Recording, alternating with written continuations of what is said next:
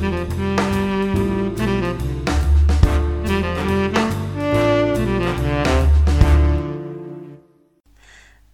tout le monde, j'espère que vous allez bien depuis la dernière fois.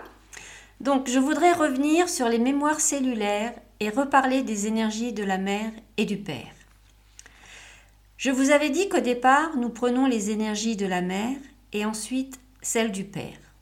Là aussi, j'insiste sur le fait nous ne sommes absolument pas là pour juger, pour critiquer, culpabiliser qui que ce soit.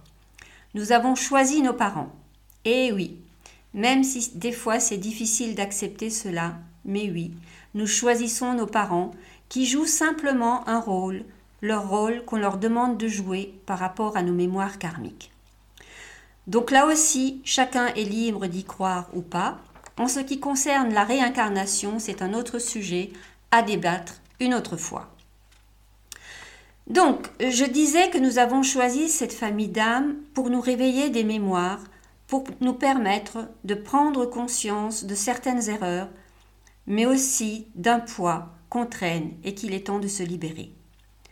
Donc, si nous avons l'impression de ne pas être à notre place dans cette famille, ou s'il peut y avoir des conflits avec l'un ou l'autre, il ne faut pas leur en vouloir. Je précise, c'est vous qui les avez choisis. Pourquoi? Bonne question. Là aussi, il faut comprendre que les énergies de la mère représentent les énergies féminines de créativité. Et les énergies du père représentent toutes les énergies d'abondance. Alors, que ce soit les abondances de santé, d'amour, de joie de vivre ou d'argent. Donc si je suis coupée de l'un ou de l'autre, je me coupe de toutes les énergies qui correspondent à cette entité. Un exemple, je grandis sans la présence du père. Un père absent, toujours au travail, ou alors des parents divorcés. Et je vois rarement le père. Je grandis donc avec la croyance que je ne peux pas bénéficier des énergies du Père et tout ce qui s'y rattache, c'est-à-dire toutes les énergies d'abondance, de bonne santé, d'amour, de joie de vivre, d'argent ou même de travail.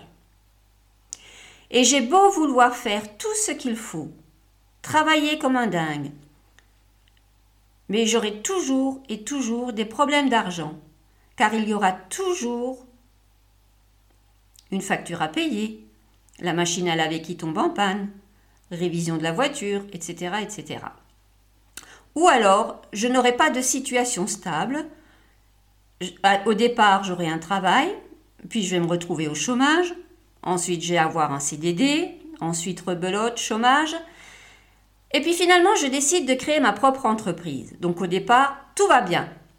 Et ensuite, problème sur problème et dépôt de bilan. Pourquoi?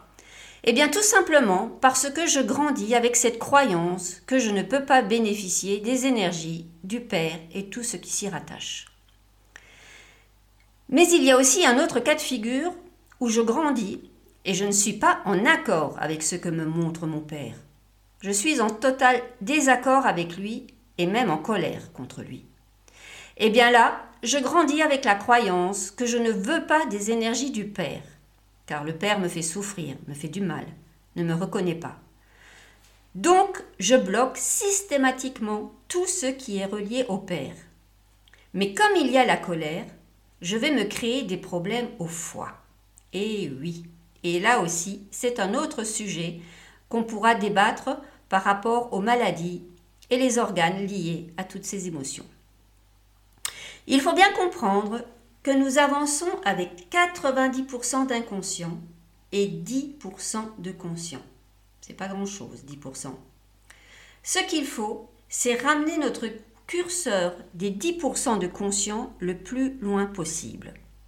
Car nous avançons en faisant des choses. On attire des personnes, des situations, mais on ne sait pas toujours pourquoi. Le but, c'est de vraiment prendre conscience de nos actions et comprendre pourquoi il nous arrive ceci ou cela. Car comme je disais l'autre jour, nous prenons les mémoires de la mère et du père jusqu'à 14 ans. Dans l'énergie, nous sommes adultes, c'est-à-dire que nous avons pris tout ce que nous devions prendre. Ensuite, nous faisons que reproduire des schémas répétitifs et on reproduit les mêmes erreurs. Je vais prendre un autre exemple. Mes parents divorcent. Eh bien moi, qu'est-ce que j'ai décidé de faire plus tard, quand je serai adulte? Eh bien c'est d'avoir une famille solide, une famille unie. Eh bien non, inconsciemment, je vais tout faire pour qu'il y ait une séparation. Même si je ne veux pas cela, ça va se passer comme ça. Alors il n'y a pas forcément un divorce, mais il peut y avoir un décès ou une autre séparation d'une autre façon, un manque de communication entre les deux ou pas de partage. C'était également euh, une sorte de, de séparation. Donc tout simplement parce que j'ai la croyance qu'un couple doit se séparer, qu'il n'y peut pas y avoir d'équilibre entre cette partie féminine et cette partie masculine, et qu'il doit toujours il y en avoir un qui doit prendre le contrôle ou le pouvoir sur l'autre. Et c'est ainsi. On a beau vouloir faire tout ce qu'on veut, c'est comme ça que ça va se passer. Donc, tant que je n'ai pas pris conscience de cela, je reproduis inconsciemment les mêmes schémas. Et donc, tout cela peut se passer très bien pendant un certain temps. Mais à un moment donné, il y a une mémoire qui va se réveiller. Alors, pourquoi maintenant? Et pas plus tôt ou plus tard Alors, j'avais souvent des patients qui me demandaient Mais pourquoi ça m'arrive que maintenant? Eh bien, tout simplement parce que maintenant, c'est le moment. Il y a peut-être 10 ans, 20 ans en arrière, on n'était pas prêt à comprendre ou à entendre ceci. Ou peut-être qu'il y avait déjà une alerte, mais tellement pris dans le rôle de la vie qu'on ne fait pas attention et on fonce. On se dit on est jeune, on a, rien ne nous arrête, on n'a rien à craindre. Mais maintenant, on n'a plus le temps. Il faut agir. Tout va tellement vite et je crois que l'univers nous le montre très bien. Voilà pour cette fois-ci.